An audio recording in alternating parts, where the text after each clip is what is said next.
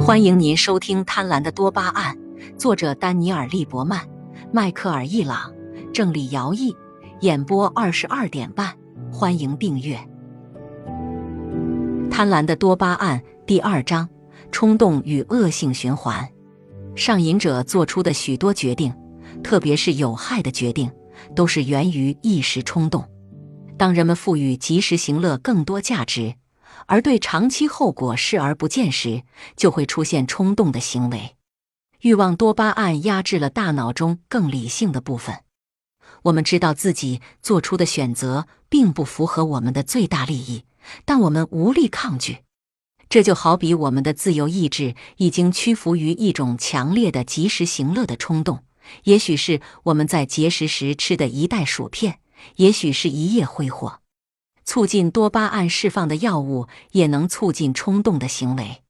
一个吸食可卡因的上瘾者曾经说：“当我吸食可卡因时，我感觉自己好像重生了一样。”而这个重生之人想要的第一件东西仍是可卡因。当上瘾者刺激自己的多巴胺系统时，该系统会要求更多的刺激。这就是为什么大多数可卡因上瘾者在吸食可卡因时都会抽烟。像可卡因一样，尼古丁能够刺激更多的多巴胺释放，而且它更便宜，也更容易获得。事实上，尼古丁是一种非常规的毒品，因为它除了让你上瘾外，没有什么其他作用。约翰斯霍普金斯大学医学院精神病学和行为科学教授罗兰·格里菲斯博士说：“很多人第一次接触尼古丁时，并不喜欢它。”它不同于许多其他成瘾药物，因为对于其他成瘾药物，大多数人都喜欢第一次的体验，并会再试一次。尼古丁不会像大麻一样让你兴奋，不会像酒精一样让你陶醉，也不会像飙车一样给你刺激。有些人说抽烟能让他们更放松，也有人说抽烟让他们更警觉，但实际上，它的主要作用是减少渴望。这是一个完美的闭环。吸烟的唯一目的是上瘾，这样就可以减轻渴望带来的不适感，由此让人体验到快乐。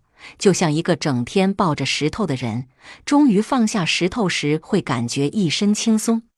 欲望在化学分子的滋养下让人上瘾。负责告诉我们喜欢什么或不喜欢什么的系统小而脆弱，远远无法匹敌多巴胺能冲动的原始力量。渴望的感觉变得无法抗拒和不受掌控，不管渴望的对象是不是我们真正关心的，是否对我们有好处，是否有可能杀死我们。上瘾不是性格软弱或意志力不足的表现，它只是欲望回路因过度刺激而进入病理状态时会发生的情况。过度且长时间的刺激多巴胺，它的能量就会喷薄而出。一旦你被他掌控了，你就要跟随他的步伐。听众朋友，本集已播讲完毕，请订阅专辑。下一集我们将讲述沉迷赌博的帕金森病人，精彩继续，欢迎收听。